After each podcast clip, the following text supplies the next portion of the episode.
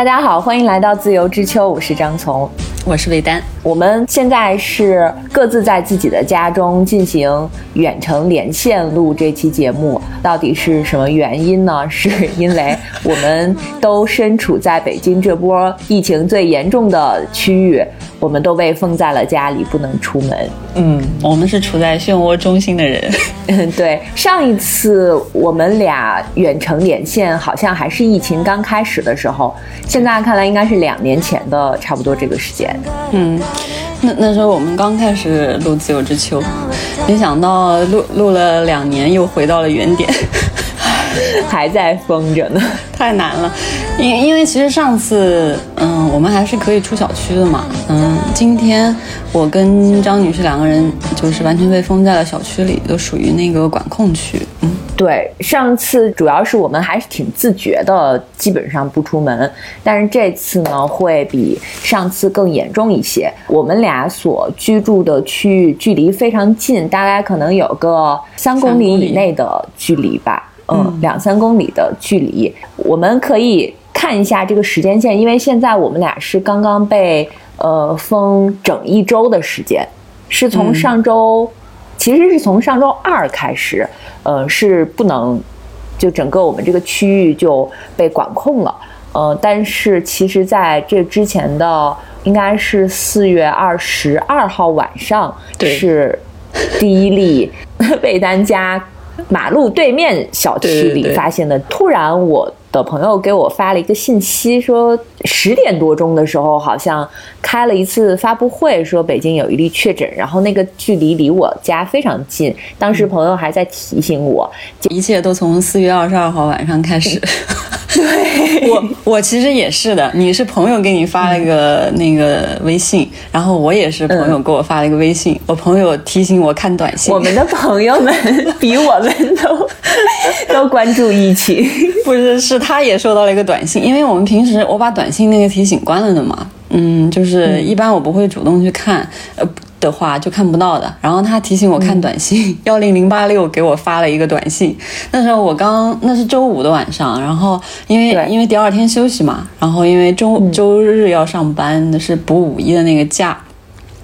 然后我正在刚回到家，停停了车，刚回到家，然后我还在想明天几点钟去上瑜伽课什么东西的，然后。他就给我说：“你看幺零零八六。”我一看，幺零零八六跟我说：“市民您好，经流调显示，您近期曾到访朝阳区松榆东里及周边地区，然后巴拉巴拉巴拉，让你如及时报备造成疫情传播的，将承担相应法律责任。”我，哦，那那个时候我的那个呃健康宝还没有弹窗，当天晚上没有弹窗，因为他短信里面有一句话叫“原地不动，等候核酸检测通知”嘛。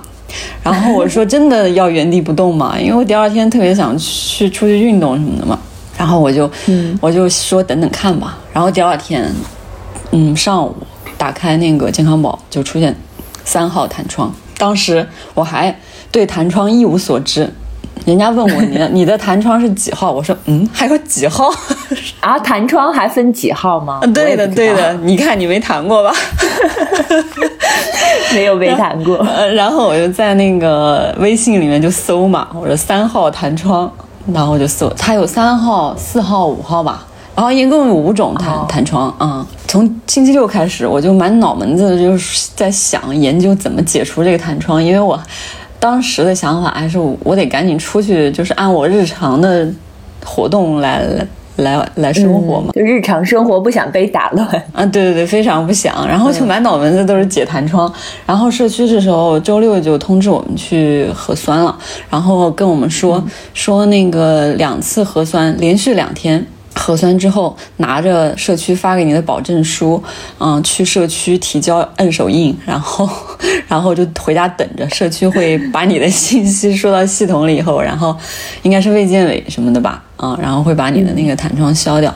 当时接到的通知是这样的，所以我一门心思就是等着两天做那个核酸。嗯，周六那天是是那个社区组织的，我们就在家楼下测了。然后据说隔一天，对对对，然后据说隔一天周一还会还会测。我心想这不能影响我上班啊，我周日我就自己跑去测了。然后我说我要连续两连连测两天，周日我就去旁边的检测点测了一下，因为两次都是就这样，到周一上午马上结果就出来了嘛。然后就拿着这个结果去社区，嗯，兴高采烈的解弹窗。结果那。结果那时候，周一你是不是还去上班了？我我其实周一相当于就是大家不要学我，我是冒着风险 去了一趟公司。我们小区是周五晚上，当时我回家的时候是十点多嘛，我收到了朋友发给我的信息。然后第二天早晨呢，我还上午出了一趟门，到小区外面去了一趟。经过我们小区那个停车场的时候，就看见很多社区的人在搬桌子，呃，然后就听见有人问说：“是今天做不做核酸？”然后那个人就说：“一会儿就做。”其实当时我都没有觉得事情会很严重，嗯，因为三月份的时候不是也有一波，就是我我们家这个附近好像经常会有就零星出现一个，比如什么双井，嗯，呃，或者是建外 SOHO 就会有一些嘛。那个时候就小区就会突然间，嗯，出现两张桌子，然后就说大家赶紧去做核酸，就做完就没事儿了。然后那天呢，我我们也是这种心态。呃，回来之后呢，就已经在排队了。看到排队，我们当时还说人太多了，等人少一点的时候再去排队。嗯，当天上午就做了一次，做了一次，因为那个周日我是请了假的，我就没有去上班。周日没有核，没有做核酸。呃，然后我还跟我妈出去了。嗯，呃，出去了一趟，非常平静。就我们这边完全没有感觉到什么。我们这个社区有一个每个楼都有一个群，然后那个群里人不是特别多，就是这个楼里并不是所有的人都进了群。之前拉这个群的时候，好像也是前就是之前有一波严重的时候，社区就贴了一个二维码贴在电梯里，说大家每每家有一户进就可以了。嗯，就很多人其实是没有进的嘛。那个群到周日晚上十点多的时候，有人在问那个明天做不做核酸？因为我看到很多，就是那个周末，感觉全北京都在抢物资，然后我还在笑话大家，我说我们完全没有任何感觉。嗯，我还发了一个朋友圈，然后呢，朋友圈底下好多给我留言，就说我们在哪哪哪儿小区已经通知要封了。我当时还挺惊讶的，好几个留言说小区要封，还有同事就跟我说第二天他们要做核酸，一直到十点，我们那个楼的群里还在有人问问社区的人要不要第二天是不是做核酸，社区的人都说在等通知，社区的人都不知道，因为周一嘛，周一要去上班，嗯，我就准备周一上班就提前就很早就睡觉了。嗯，然后早晨大概七点多的时候，我打开手机就发现凌晨社区在群里通知第二天一早做核酸，他也只是通知说第二天一早有核酸，没有任何其他的。但是到六点的时候，社区的人语气就加重了，说 大家下楼做核酸，呃，没有出结果之前不许出小区，就是不许出门，也不许去上班。嗯，好几后面好几个惊叹号。一直到那个时候，我都没我我看完那个的第一反应就是没有感觉，我还很乐观。然后没过几分钟，你就好像在群里说你们你们好像要求做核酸，你还有弹窗的这个对对对对对对，嗯。我当时就是一脑门子就想把弹窗解了，以为自己就自由了。谁知道随着我 随着我做了两天的核酸，然后到第三天去报完之后，到第四天吧，周二吧，你就发现这个弹窗白解了。因为当时我们你的弹窗是已经解掉了吗？对对对，周我周一去提交的，然后周二就没了，到现在一直都是都是对都是正正常的。对对对，但但但也没有什么用，因为从周二开始好像。事态又有一波升级了，因为朝阳区全区大规模核酸，这种这种测法肯定会测出来一大堆就是混检的这种阳性，肯定的，因为嗯，因为因为你你看那个发布会你就知道，一当一天好像就测测了三百多万的核酸吧，啊，其实这个这个这个效率也是挺惊人的，就是一天测几百万人的这种核酸，然后马上出结果，这个然后就从然后就从周二开始，周二开始，然后周三就天这样天天测，然后每天都有测出一些新增出来，就就就还是因为我们小区当时那个有一个楼离我大概。一一一一一百多米，一两百米吧，那个楼就确实有一个确诊的了，就是跟那个始发地的那个学生是一个班的同学，嗯，因为这一片应该都是学区，像什么嗯周庄他们还有南星园他们，就是我们对面这几个小区，基本上都是那个呃学校学区，所以所以都在这几个小区里爆发了，嗯，当时也只是把我们那个确诊的那个楼封了，就是我们还是。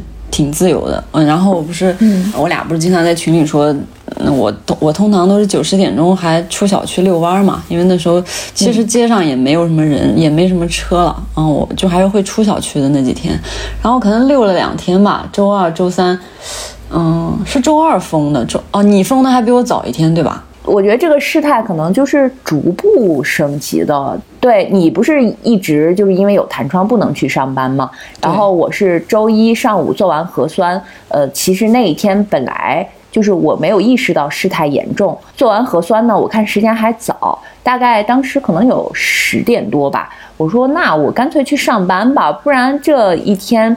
嗯，事情很多，就是你你不去上班，你也要在家里处理各种事情，就很麻烦嘛。呃，其实同事们都去上班了，然后我就决定吃完午饭去上班。然后我在吃完午饭，就是我爸的手机先收到了一个短信，说朝阳区现在呢，就是让大家尽可能的不要出门，就是出了门的也赶紧回家，嗯，在回家等着。我那时候，因为那个是好像应该是幺零零八六发的短信，只有他收到了，我还 就是没有当回事儿，我就踏上了去上班的路。嗯，我说我先出门试一下，因为上午测核酸的时候，我其实是出小区了几次买东西什么的，嗯，都没有人来，而且我们周六的那次核酸，我的结果始终都没有出来。我们一家三口是一起去做的核酸，我爸我妈的结果都出来了，我一直都没有出来。你是不是北京居民啊？还是三就是三月份的那次核酸结果？就我一直拿着一个什么三十几天前做过核酸，但是也都正常。就公共场所什么便利店啊，我都刷扫码进去了，也没有被阻拦。我也没有经过那个就是高风险啊或者是什么地方，我也没有被弹窗，所以我就觉得至少出入还是自由的。我就想说，那我出门上地铁看看。能不能上？如果地铁也上不了，那我就只能乖乖的回来等着。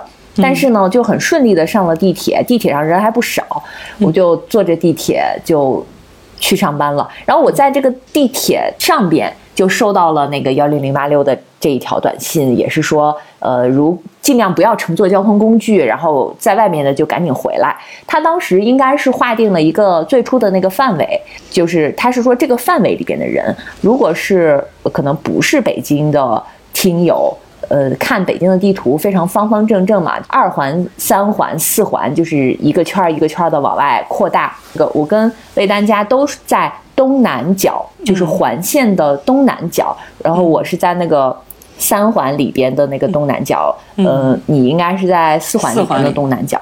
嗯，它划定的一个区域呢，正好我们家是在那个就是一个很四四方方的框里，就从二环到三环外吧，应该还不到四环，然后北边可能是到接近国贸，然后南边其实就是我们家再往南一点的地方。如果在这个框里的呢，就都让回家。呃，我那个时候就顶风 出了这个框，顶风我就去上班了。到了办公室，同事们非常惊讶，然后说：“你怎么来了？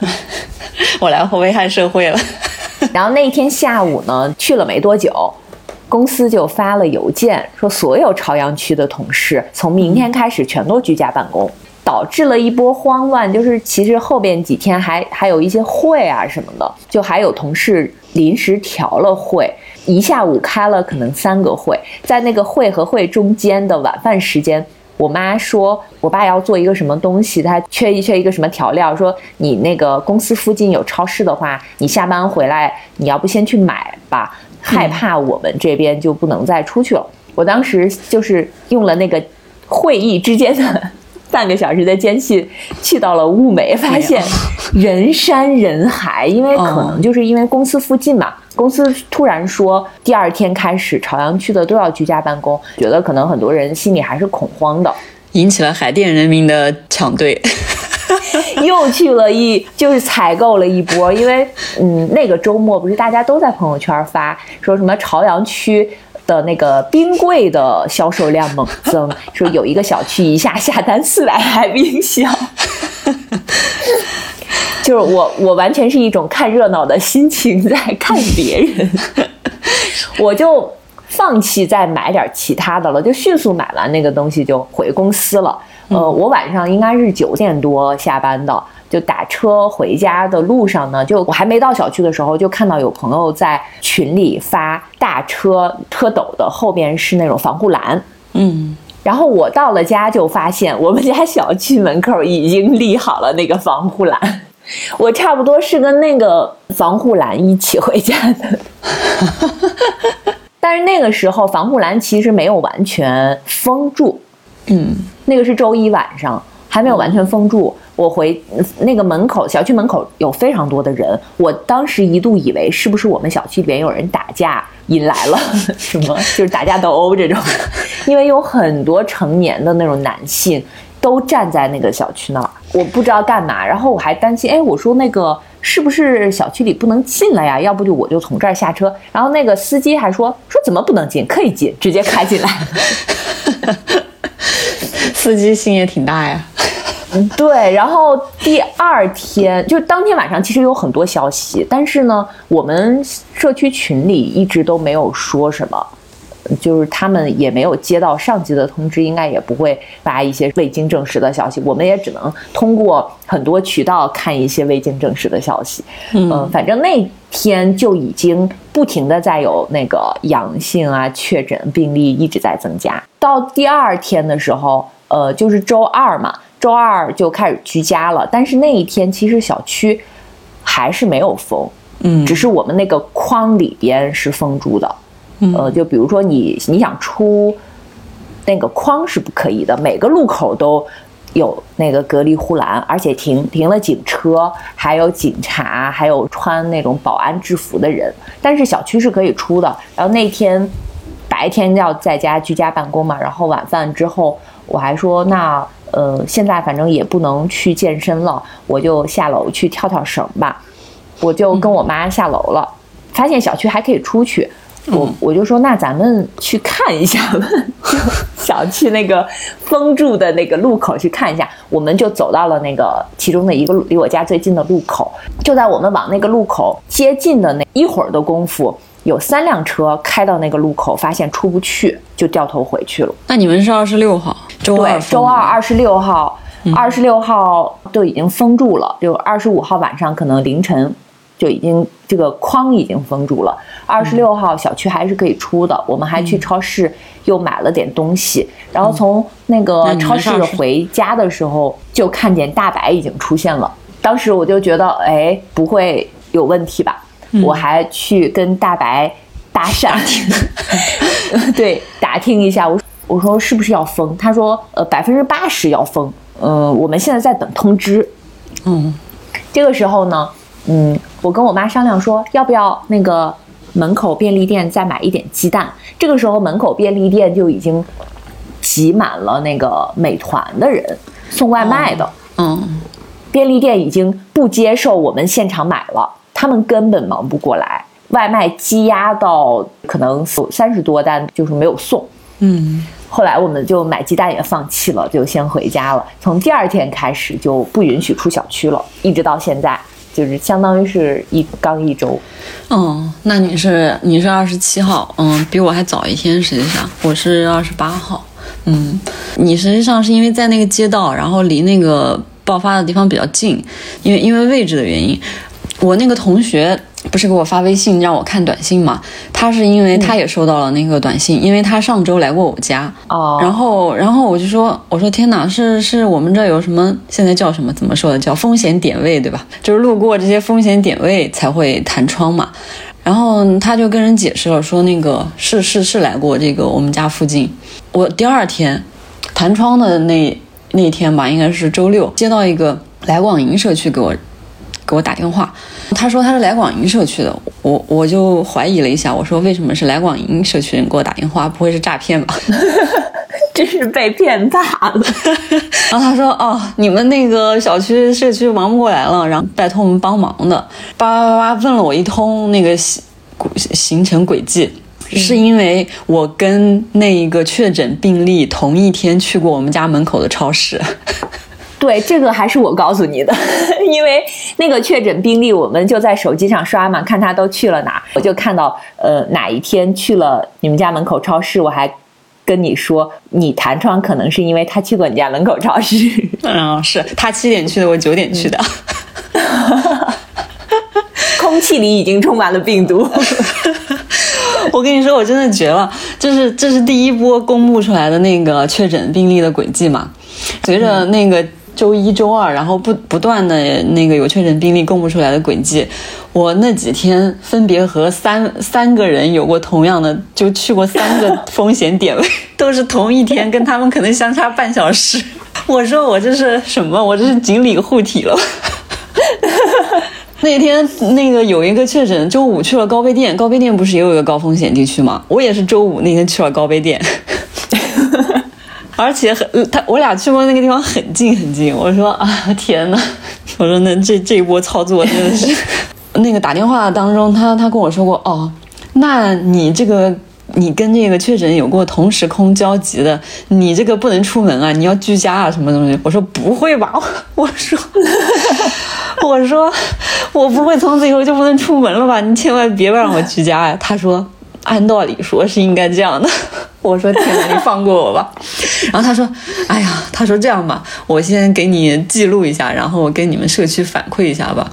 我我说那个，那我现在现在还可以自由活动吗？他说他说嗯，等着你们社区找你吧。然后就挂了，我就等社区的电话。其实我们这边社区可能真的已经顾顾不顾不上了，后面也没有再给我打过电话。社区非常忙，嗯，我弹窗之后收到过两个电话，一个是应该是防疫办给我打的电话，那个人问的比较模糊，估计把我这个信息又转达给了那个社区，社区又委托这个另一个社区来问我详细情况。嗯，因为最初那个疫情刚开始的时候，我们在群里也会问社区的人。嗯，一些很一些问题嘛，然后社区的人就说，那个现在大家先不要慌，因为我们社区的人都已经去支援别的社区了，嗯，就人手都不够，都互相支援，在等上面的一些通知，如果有确切的通知，一定会呃在群里说。从最初的那个我们那个群只有五十多个人，后来就是每隔一天都会做一轮核酸嘛，做核酸的时候呢。就每个楼都有一个群的二维码，就是你只要是去做核酸，他一定要让你去加入到你这个楼的群，所有的消息都会在这个楼里通知，就包括那个卖菜的车什么时候来之类的。对，我每天早晨醒来就看见七点钟群里有人发大篷车已到位，大家可以去采购。然后再过半小时就说大喇叭开始喊了，大家下楼做核酸。对我，我在这儿住了两年多了，我 是因为这一次才入了这个小区的楼里面的群。我一直都不想进群嘛，因为我觉得也没有什么特别的事情。我发现就是最初是因为大家都很恐慌，就还没有出最初的这个病例的时候，嗯，就已经很多人在忙着采购物资了。我是没有觉得一定要买很多东西，因为我始终是很乐观，我觉得不会像上海那样。我也是有有很多的北京的朋友一对一的接收到了上海朋友的那个指导，说你要买什么东西，怎么储存。不是说每一个北京人背后都有一个上海人在指挥，对，怎么存在？但但我我我跟你还是比较比较像的。我我觉得其实首都，我觉得还不至于。我可可能对对这个首都还是比较有信心的。对，当时是完全没有想想要去囤什么东西，因为正常你在家里需要的什么米面油这些，其实都是有的，也能够支撑一段时间。因为我们就是用完了就去买，你每买一次肯定能用一段时间。蔬菜水果这种，即使囤很多，也很容易坏掉。就我一直觉得没有必要，一定要去学那种怎么储存，他们搞很多那种储存方法嘛，攻略。后来发现确实是不太需要，因为好像物资保障还挺方便的。我们倒不是每天就是有一个呃新发地的一个车，社区他们都会联系，就我们这边有什么需要，社区会问说看大家都需要什么，我们可以去沟通那个呃卖菜的车或者是呃什么车过来。就是比如说，呃，第一次的时候，嗯，他们去那个沟通了，就是一包菜里边有大概九种还是十种吧，就绿叶菜啊，包括什么土豆啊这种都有，鸡蛋也会有。就那一趟车里边有一包的这种菜，他会给你配好，然后也有专门的鸡蛋，还有水果，嗯，菠萝、车厘子、芒果这种。嗯，到了第二次车，但车不是每天都来。嗯，到第二次来的时候呢，就是主要是水果。就有一天晚上都已经八九点了，群里突然说有有没有需要水果的，现在可以去，现在车停在这儿。社区的有一个人在下边，就是会引导大家，嗯，也可以去买。然后当时我去买了一包水果，水果也有很多种。各种各样的苹果、香蕉、橙子、西瓜什么的都有。然后当时那个社区的人就说：“看那个你们还需要什么？呃，明天可以再沟通，再让他们来。可能明天来的那一波主要是送菜，菜里边可能就是 萝卜开大会，就各种胡萝卜、白萝卜。在楼下，因为邻居之间也也会交流嘛，说你买了什么，囤了什么。我感觉大家其实物资囤的挺多的。嗯，是。而且现在就是每家。嗯，每家都可以有一个人一天可以出去买东西。嗯，其实我们小区的那个菜店还开着的，我昨天还去买了。我们刚刚说的这种这种大车来卖，其实都是北京那个新发地开过来的。那个新发地是北京的一个最大的这个蔬菜瓜果，对对对，粮油的那个集散地嘛，可能每天都有十几亿吨的蔬菜在那儿。嗯，所以就是嗯，被风控或者管控这些区域的这个供给做的还是挺好的，就是完全没有没有这种缺什么的感觉吧。嗯。嗯，我感觉好像比较紧张的，其实还是那种家里有老人，需要有那种基础病、慢性病，需要长期服药的这种。但是我们社区其实也专门拉了一个群，就是我们附近的有一个那种社区医院，接受大家咨询。你在群里问他们什么问题，他们反馈非常及时。你缺什么药了，呃，就可以在那个社区那儿报备，然后去开药啊什么的。嗯，我们这也差不多，就是我们我下去遛弯嘛，发现小区里到处贴的都是那种打印出来的纸，就是嗯，需要去医院或者说要去出门去开药买药的人，嗯，有个怎么操作流程，只要按照那个操作流程操作一番之后，啊，小区会给你一个条，你就可以出门去买药看病什么都可以，然后回来的时候把那个条带回来就行，啊，基本上都这些通道还是畅通的。对，这个时候你就发现买房子的话，一定要看周边的一些基础设施，比如说离医院近不近，离什么超市、菜场近不近。因为我们这个整个区域封了之后，大家只能在区域里活动嘛。这个区域里，呃，社区就会明确的告诉你，如果去医院要去哪家哪家医院，然后如果去超市，我们附近有什么什么什么超市可以供应。嗯。真的就是遇到这种事情的时候，你才能感觉到你当初在呃选址啊，就是你去看房子的时候，去考虑的这些是是真的，日后会对你有帮助的。嗯，哎，我们楼下那个患那个确诊病例去过那个超市，不是关了两天，然后到那个嗯周二还是周三的时候。嗯，封了三四天吧，因为二十二号发现的嘛。到二十六七号的时候还开门了，大家欢欣鼓舞在群里说那个超市开门了，大家可以去买菜了。还没买一天，然后二十八号就封了，就不准出去了。还有一个观察就是在这个之前，大概三月初的时候，我爸妈来北京了。嗯，现在就是我是跟爸妈在一起的。嗯，在他们来了没多久吧，就是。反正三月初前后，我们老家其实是有一波很严重疫情的，整个当时就呃已经到了中高风险的那种，但其实整个市区也才发现了一两例，嗯，就跟北京这个这个数量是没法比的，但是因为是小地方，就会很紧张。也是每个小区都封，甚至是连高速公路都封。呃，当时是青岛最严重。他们来的时候呢，我们那个车是高铁，是从青岛始发到北京，我们是在青岛的下一站上车。当时就是说青岛是空车过来的，嗯，空车过来，然后呃，我们这一站就我爸妈上车，然后到北京。嗯，之后呢，就是更严重了。之后就我爸的有一个朋友，他当时是。开车从老家过来到北京之后被拦住不让进京，然后他又只能被迫又原路返回去了。哦，一般这种情况，我们那边的快递就停了。嗯，所有的往外发的和往里发的其实都发，都都没有办法发，不出也不进。嗯，对，呃，但是我发现，呃，我们现在的快递是畅通的。我觉得这一点特别好，就是我现在所有的快递我都可以收到，呃，不管是就是什么各种通，还有什么顺丰、京东这些，全部都可以收到，而且速度没有比原来变慢，就是依然非常快。我们的快递就是会送到小区门口，你自己过去拿。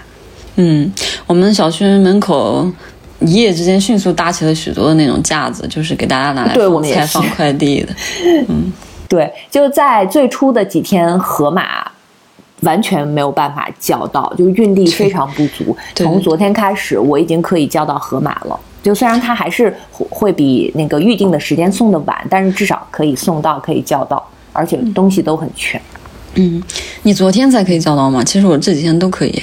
呃，我可能是。叫的太晚了，也许一大早你起来叫是都可以叫到的，但是我因为我也没有什么东西可买，我只是打开看一下就发现不行。但是昨天昨天可能上午看了一下可以叫到，我一直到中午叫了一个一些没有什么用的东西，就昨天还给自己做了一杯那个什么干姜水配咖啡的时候。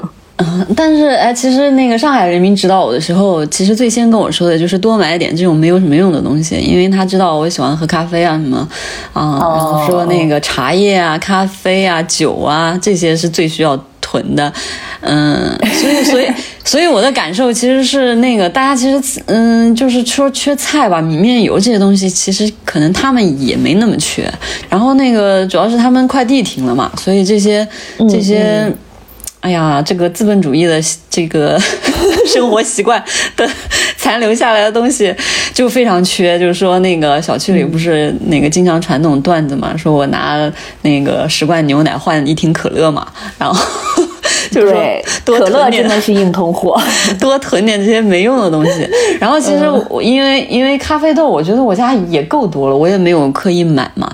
在那个疫情爆发之前，就是是就是很多同事，包括北京的同事也跟我说：“哎呀，你囤点什么这个那个吧。”然后我一直挺排斥的，因为因为我跟他说：“我说我家里的东西，即使啥也现在啥也不买，都够我一个人吃半年的了。因为一个人 吃的东西实在是很有限，很有限，对，非常少。” 对，你想我一天才吃两顿，我能吃多少东西？嗯，然后所以所以那个我一直都没有囤，但是有个朋友跟我说，他说，嗯，你是不是应该囤点牛奶或者鸡蛋什么的？因为因为我平时会喝那个奶咖之类的东西嘛。嗯，我说您这个说的有道理，因为因为低温奶可能也囤不住，嗯，然后我就买了两箱那个常温牛奶，这个就是我疫情爆发之前唯一囤的东西，就是两箱常温牛奶。我跟朋友是怎么说的？气氛已经烘托到这儿了，不买点不合适。我我在二十三号发的那个朋友圈也是，就我说我说非常平静，然后然后你当时不是也是跟我说气氛都已经烘到这儿了，应该买金米。因为我爸妈在三月份来的时候，他们拉了一车的米面油，我们完全不需要买这些东西。这个时候你就要佩服他们那种。挨过饿的人，他们经历过那种最吃不上饭的年代，他们会囤东西。对对对，他们他们有这种恐惧啊。然后就正常，非常正常。我也是恰好就是运气好，刚刚在那个之前，嗯，因为我的咖啡豆喝完了，所以我就买了大概五罐什么咖啡豆，现在也是每天都在正常的喝，甚至是因为呃假期又在隔隔离，就封在家里没事儿干，我甚至还会自己就是开发一些奇特的喝法。饮品，对。今天上午是用牛热牛奶做手冲，然后发现也失败了，发现那个牛奶根本流不下来，不行，还是得用咖啡机。嗯，对。这一个星期，你你大概都在做什么呀？其实我我我刚想说，我从二十二号到现在，我已经独自在家待了十天了。嗯嗯，因为当时那几天还可以出门，晚上就是月黑风高的时候会出小区遛弯嘛。那时候其实，唉，可能刚开始刚闷几天，还感受还没那么强烈。但随着嗯周四开始，已经完全不能出小区了。到到今天为止，我就。我昨天不跟你说，我可能前两天感受还没那么强烈，到到这两天我已经真的有点儿，已经憋不住了，是吗？对对对，虽然我每天非常合理、非常健康的安排了自己的生活，过得非常的健康和自律，但是，但是你你有些，就是比如说跟朋友见面啊，然后出去玩呀、健身呀，嗯，这些需求，日常非常日常，你已经非常习惯的需求。他肯定是没办法满足的，所以这部分真的非常的、非常非常的憋屈。我我基本上一天一天安排刘畊宏女孩，一天安排 那个瑜伽和下去小区里遛弯。昨天晚上刘畊宏七点半开始直播，我一直跟着他跳到九点。所以今天是瑜伽加遛弯的组合，我基本上是每天这样交叉进行的这种活动吧。因因为我平时本身活动量挺大的嘛，但是现在就是基本上除了刻意活动的时候，都都是坐着，要么就躺着，就是嗯运基础运动量肯定是下降比较大的，所以非常非常的紧张，就是 生怕这几天。又不出门，又不晒太阳，又养的白白胖胖的，所以 把自己的生活安排的特别健康。但是，哎呀，我实在是很想见朋友啊，很想很想去上健身啊、跳舞啊、上瑜伽课呀。嗯，哎呀，那个有规律的作息，对于我们这种自律的人来说，并不是很难。是，主要其还是就是你，你是一个被动不自由。嗯，其实我是很喜欢待在家里不出门的人。嗯，我一直在强调，我非常喜欢待在家里，然后我可以把我的那个待在家里的时间安排的非常满。嗯，但是当就是你真的不能出门、不能出小区的时候，哪怕你的那个生活安排的非常满，但是其实心理上还是不一样的，就是跟你自由的时候还是不一样的。嗯，比如像我之前。嗯，这种长假，如果我待在家不出去的话，我我可以一周都不下楼。但是呢，就是偶尔你可能想喝个什么附近的咖啡馆里的咖啡，或者去什么面包店里买个东西，我就可以随时出去。但是现在这种没有了，嗯，或者是跟朋友约着见面，其实你跟朋友在线上是也是可以聊天的。我们其实每天都在群里会会发信息，但是这个跟面对面还是。不太一样，嗯，是非常不一样。每天在家那个早上起来脸也不洗，没有洗脸的必要。我还是洗脸，就我一天三顿饭是非常规律的。对对对，这这个我这点。而且这一点我特别佩服那个张女士，她她可以跟跟那个爸妈一直待在同一个空间里，而且这个空间也不是很大，对吧？不像我们家那个老家，老家有一两百平那样大，一百六十平。对对对，大家待着就待着吧，反正也见不着人。但是在一个三四十平的房间里，一直跟父母待在一起，我觉得我我可能那个我可能得疯。我们现在非常有规律，每天其实我会起得晚一些，但是我也会起来吃早饭。呃，上午一般不太出门了。现在上午有的时候会做核酸嘛。嗯，如果不就是我们现在是隔天做核酸，然后不做核酸的时候呢，呃，基本上上午是不会出去的。嗯，一般是中午吃完午饭还会有一个午休的时间，就是我爸妈会会休息一下，一般会在三点以后吧就会去楼下，因为我这一周也没有健身了。嗯，我之前健身的那个强度，就是从今年开始，我的强度其实是加大的，但是我觉得可能没有你的那个，就是那个花样多。我一般就是会去上那个团课，对我就是会去上团课，然后就是举杠铃啊，或者是上那那种心肺特别剧烈的那种，嗯，就会上一下那个课，可能一周会去有个三次。当然，我我也很担心，就是在家可能就懈怠了，所以我就每天下午就会下去跳绳，嗯，这几天就会打羽毛球，嗯，跟你爸妈打羽毛球吗？对，就让自己强迫自己动起来。就我其实是一个不太爱运动，就是像让我在那种呃大街上跑步这种是完全做不到的，所以这这样就会强迫自己去去跳绳。我就那天就。跟我那个朋友说，其实，在在家，因为我也瘦了嘛，还瘦的挺挺明显的。嗯，我觉得一个是可能是因为那个，嗯，我减少了一餐，我一天基本上只吃两餐嘛。然后第一餐就是早午饭那种，嗯，就是十一点左右。但我其实嗯八点多钟也就起来了，但我起来会会自己在这做做瑜伽，大概做一个半小时。嗯，因为这么久。对对对，我就把在课堂上上的那全套我自己做一遍。还能记住，我我能记住，因为我已经上了快两年了。那那些动作我确实已经记得挺熟的了。嗯，然后嗯吃个早午饭，然后然后再到刚刚我们准备连线的时候，我又吃了一顿，就四点钟左右吧。嗯嗯，基本上是这种流程。然后其实其实到晚上也也不太饿。嗯，因为因为我可能到六七点钟的时候，我会我又会活动一下，因为我我可能是早晚都分别活动一下嘛。嗯，有时候下午，嗯，我今天如果不跟你连线的话，我三四点钟也会下去到小区晒晒太阳什么的，因为，因为可能得分泌点褪黑素，不然，不不然那个不晒太阳，可能睡眠也不是特别好。嗯，嗯，基本上是是这么安排的。嗯，就是我那天跟跟那个同事说瘦了的原因，我说，哎呀，好像在家没有那么多那种我说的那种情绪性进食。就是哦，对对对，就是本本身不是肚子饿，但是是因为比如说情绪比较焦躁，或者或者有什么事儿不顺什么的，就想吃点甜的，吃点吃点这个，吃点那个，嗯，但但在 对对对，但在家其实很少吃零食了，嗯，就就没有这种情绪性进食，我觉得也挺好的。所以吧，其实主要原因就是不上班就一切都好，工作太烦了。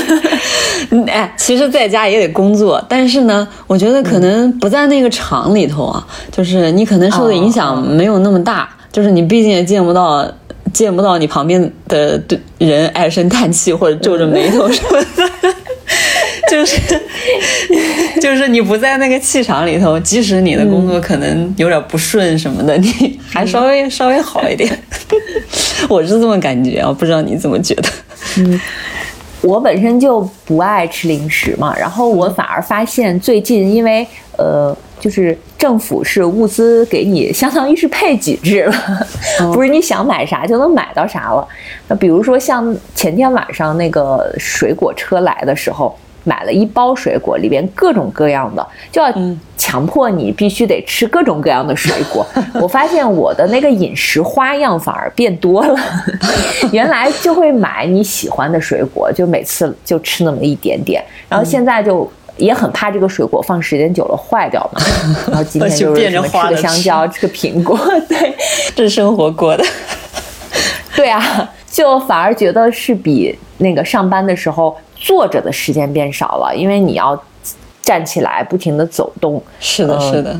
因为我们家房子又小嘛，就是我有的时候，比如说工作的时候，你要开个什么电话会的时候，你要站起来，可能去到房间里，然后一会儿可能这个会开完了，你要站起来再走动一下。有的时候你也可以站着开会什么的。对呀，就是这样的，其实活动是变多了。嗯，就像你那个，嗯，这会儿肯定是因为你爸妈在，你可能做的家务会反而变少了吧，因为你妈可能会帮你，嗯，都都都解决了。如果 因为如果像咱们俩这样，可能 那个我在家就是这样，我可能工作一会儿，我就起来摸摸这儿，起来擦擦那儿，对对对，打扫扫扫地什么的，对 对对，收拾收拾这儿，收拾收拾那儿，就是就是我跟我那个同事说，我说，哎呀，我这个星期哪儿都不疼了，肩膀也不酸了，颈椎也不疼了，因为我我我，你知道我家这个结构，我是坐在那个地毯上，然后在那个茶几上办公嘛，可能半个十分钟我就往地毯上一躺。我就是坐，就是以前坐的时间要都要么变成站着，要么变成躺着了，就所以那个颈椎跟那个腰椎得到了充分的休息，对，变得变得更加健康一些了。而且我就正好在这个这一周之前是四二三嘛，那个时候就囤了一些书。嗯，就正好在那个最后上班的那一天收到了，收到了我就赶紧都带回家，所以这几天就看了好多书，嗯，基本上就选了一些比较轻松的，看了一本漫画，嗯，然后还看了一本日本旅游的书，一边看一边说，哎，这个地方我去过，然后就他他那个那个书还挺有意思的，他会。用图的形式，就字还挺少的，就这样看的比较轻松。会，它会有一个大的东京的地图。哦，然后什么书呀？叫《东京解剖书》，那个书的名字。哦，我来看看。你已经成功向我安利了。张女士看的是那个旅游的书，我看的是旅游的综艺。被封在家，满脑子都是旅游。对，看完之后吧，就是哎，这个地方。这个地方去过，那个地方也去过，然后还有一些就是你没有去过的地方，就会就会叹气说：“哎呀，什么时候能再去？” 哎，因为我前，因为我们之前我们是啥哪啥时候去的济州岛啊？一八年是吧？一九年，一九年哦，一九年，因为我跟张老师是 一九年去济州岛旅游的嘛，然后当时因为去的时间短，所以游的地方也很少嘛。然后后来不跟你说，我又看了那个韩国的综艺嘛。当时是因为追星，小丽家民宿，对对对对对，当时是为了追星看的。后来 后来被那个这个节目圈粉了，因为确实做的挺不错的。嗯，当时嗯就是应该是上个月吧，三月份我看了第一季。然后因为因为因为我喜欢的那个人他只出了第一季，然后第二季我就不想看了嘛。但是但是呢，这几天我又把第二季拿出来津津有味的看了起来。因为因为第二季是讲济州岛的，嗯，因为第一季是夏天，因为夏天大家都每天出去玩嘛，就有很多济州岛当时的那个好看的风景。我不是还跟你说，我感觉我。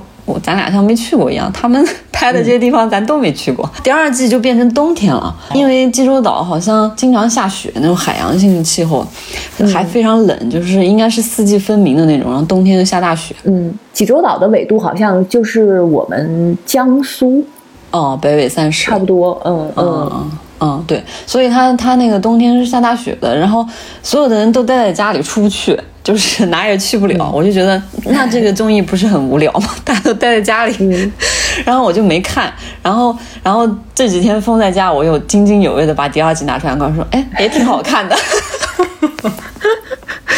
哎呀，真的是我。因为家里人多，就会比较嘈杂嘛。然后一般会开电视，然后播什么新闻啊，或者是每天上午那个电视台会有一些呃那个电视剧，嗯，但其实都是以前播过的电视剧，就会一直开着，所以我都没有看什么电影啊什么的这些东西，就一直嗯会看书，也看了好多书。嗯，然后我我就会有意识的挑一些轻松一点的，比如说像我其实这次还买了那个呃蓝小欢的那本《置身事内》。哦哦哦，那个我当时就决定先不看，它这太严肃了。中国的经济我不想关心了。呃，那个书还还挺有意思的，就是但是现在在家看吧，不太合适，不合时宜。对，就想晚一点再看。对对对。然后我我觉得看那个民宿还有一个原因就是，我现在的生活就是现在放假了嘛，五一假期嘛，嗯，这个生活跟他们这个民宿的生活实在是太像了，你你知道吗？哦就是每天起床就开始想早饭吃什么，然后吃完了吃什么对对对，吃完了早饭坐在那儿喝茶，他们不是特别爱喝普洱嘛，嗯，然后嗯坐在那儿喝普洱，他们不是采访效力说，效力你的人生最重要的什么？他说就是嗯那个瑜伽、普洱和我老公。这么健康，然后那个她老公也是一个挺有意思的人，说她老公的三样就是咖啡、音乐和效力，所以他们他们每天都是围绕着三餐展开的，中间会嗯、像效力，她会早上上那种早班瑜伽。就是嗯四点半出门吧，然后到到那个瑜伽教室应该是五点钟，然后上一个多小时，然后七点多钟回到家，然后就开始准备早饭，然后准备早饭之后，大家热热闹闹的把吃吃完了之后，把那个旅游的人送走，他们出去玩了，然后他们就在家里歇一会儿，然后又开始想午饭吃什么，又开始准备午饭，然后下午会 出睡个午觉，你看是不是一样？然后睡个午觉，然后天气好的话会带狗去那个海边遛遛遛遛狗，然后晚上回来又开始准备晚饭。就就你你你把那个投影这样播着，然后我就开始准备午饭、中饭、晚饭，就觉得就觉得我除了没有那后后面那一大片山和前面这一大片草草坪和院子，其他都一样，就就体验上了这种。体验上了这种完全待在家里的生活，对对对，嗯，就可以理解东亚人为什么都想就是年纪大了都想去山里或者是归隐田园。买块地，对 对对，过上陶渊明式的生活。对对对，那个里面还有客人是上班族嘛，然后可能年、嗯、是中年人，应该有五十岁了吧，他是一个组长。嗯应该不是社长，应该是个组长之类的。他们他们几个跟跟他们几个同事有小年轻，然后组长带着几个小年轻在旅游。他们待了几天之后回去，然后那个在车上，组长马上就说：“我也要回去买一块地。”这他说这个生活实在太滋润，我要回去买地。哎呀，反正就是待在家里，觉得看看这样的东西挺治愈的啊，就觉得哦，好像提前能过几天这样的生活也不错。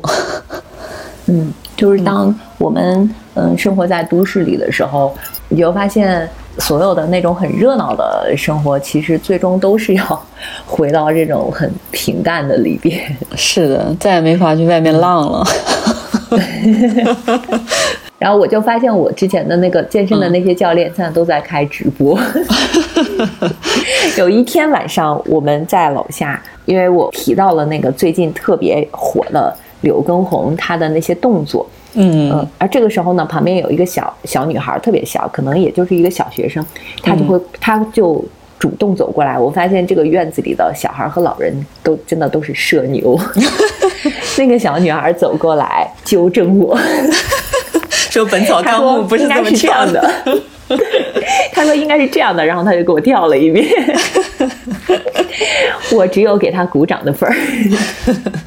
哎呀，其实这个这段时间又让我完完全全回忆起了，就是二零二零年刚疫情那会儿，就二月份吧，从我从家里过年回到这儿的那段时间，嗯、就自己在家可能待了一个月吧，但那时候小区并没有封，嗯、我还是可以。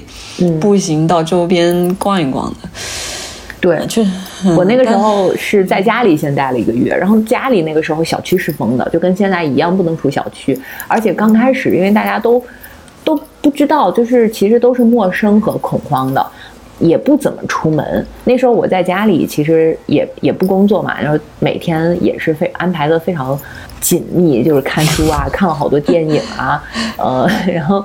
回来之后也又待了一个月，又待了一个月呢，就是那个时候是可以出去的。然后我会去家隔壁的公园，然后因为我那个同小区里还有一个朋友是跟我住在同一个小区，我们还一起就是会去什么地坛，然后穿过地坛还会去我与地坛的那个咖啡馆。嗯，就那个时候其实。跟现在还是不太一样的，确实，就那个时候相对还自由一些。嗯，是啊，那是最紧张的时候，感觉都没有像现在这样。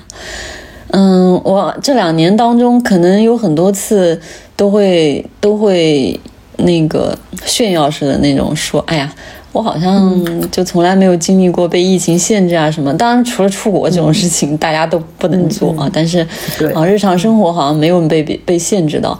因为你想，在大城市，几乎好像每个区域都都会这种，就是出现这种散状发作的这种病例嘛。但但其实我们家这边其实一直都还好。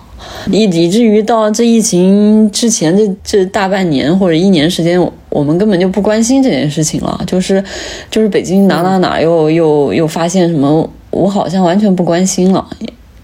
嗯，对，就像前一阵儿我们家附近其实一直在零星的出现像什么双井啊这种劲松啊这种地方，但是我们的生活是非常正常的，就并没有受到。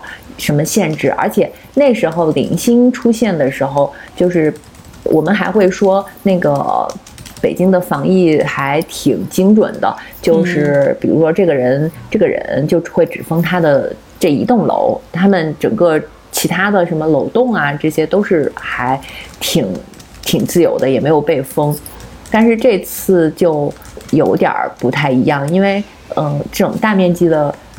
核酸检查之后出现的病例越来越多，然后这个数字一直在上升，感觉这个数字就是如果一直上升的话，我们好像这种生活还要持续挺长时间的。嗯，那但是现在，嗯。像昨天还是前天，然后我我一睡醒就看见群里面在发喜报，就写的是喜报这两个字，你知道吗？喜报那个男呃某某某某社区就是我们社区嘛，那个嗯核酸检测全阴。我们这个社区一直都没有出现有确诊和阳性，所以我发现大家就是。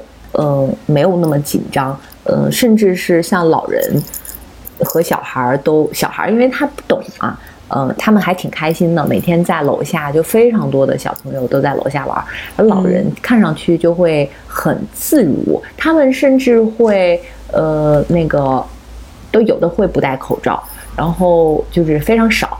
然后还因为每家有一个人是可以出小区买菜啊什么的，嗯，今天早晨我还去拿快递的时候，还看到有一个老人，他都不知道怎么出去的，然后回来因为没有拿那个出入证，就被拦在了外面。我看他也不着急，也不慌，人家告诉他说你要去找社区的人啊什么的，但是我一转头就发现他就进来了。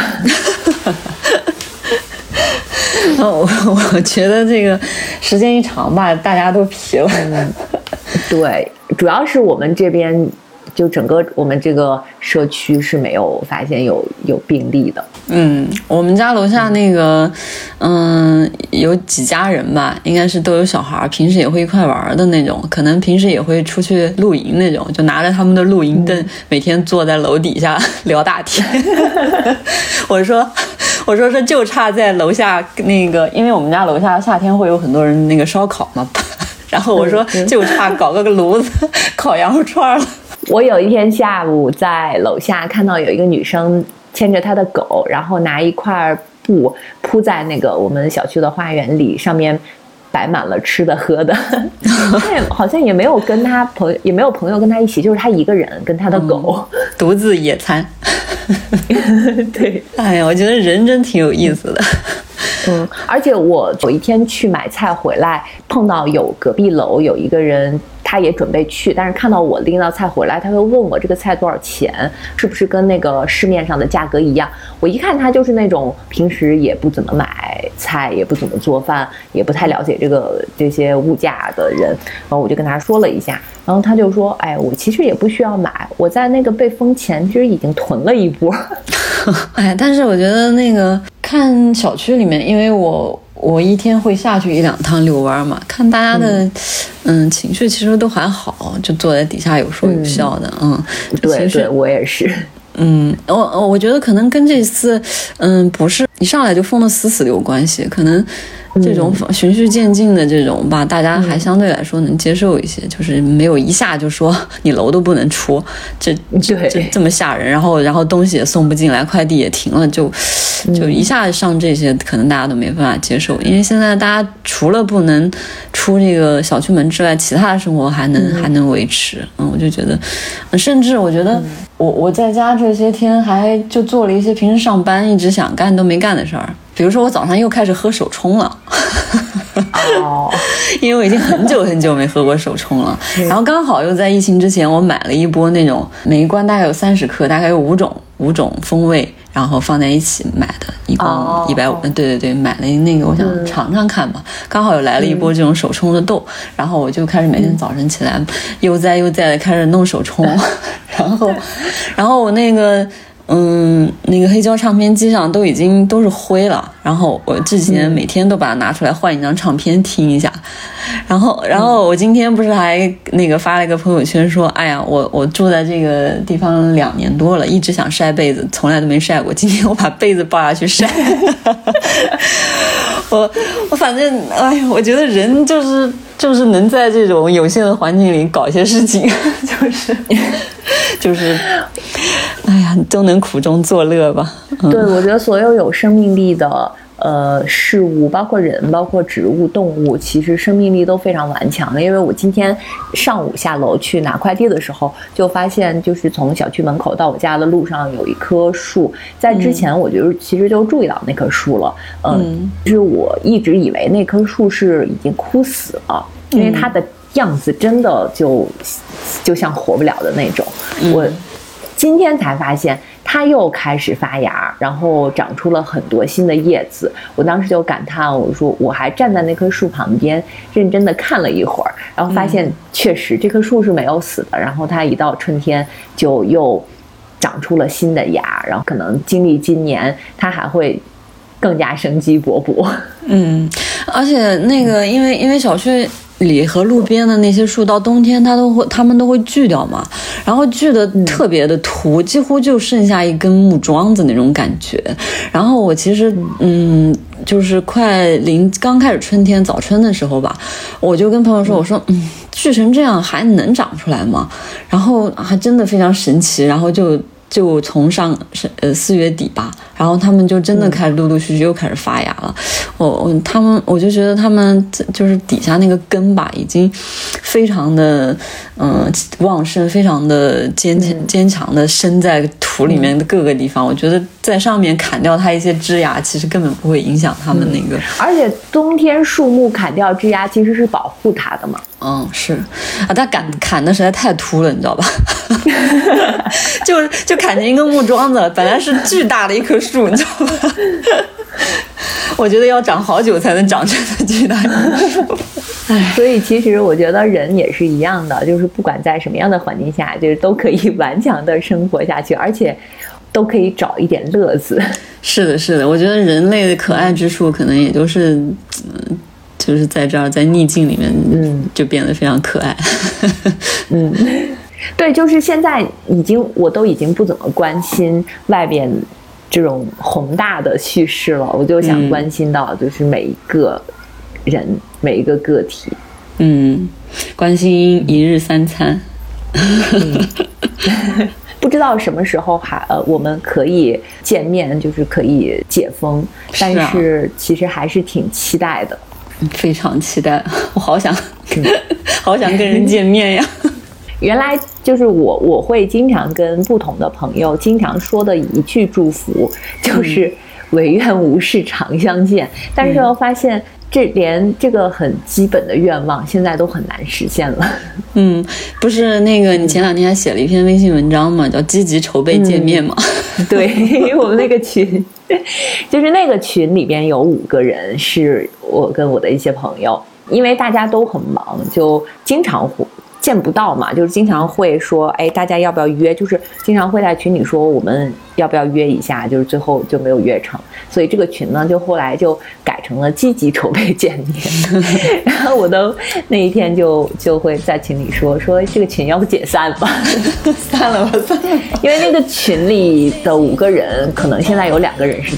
就是都在家里被封着了。哦，嗯，现在有积极有筹备，但就差见面了。对，好的，让我们期待再次见面吧。好吧，那今天就到这里。好呀，祝大家假期愉快，假期愉快，拜拜，拜拜。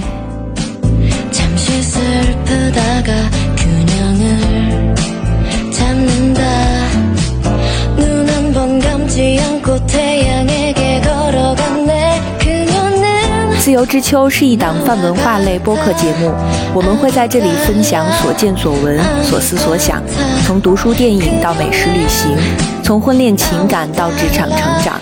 我们想和更多有趣的灵魂一起，以微观生活记录时代流动。我们希望这里可以成为一部自由而真实的私人生活史。欢迎关注。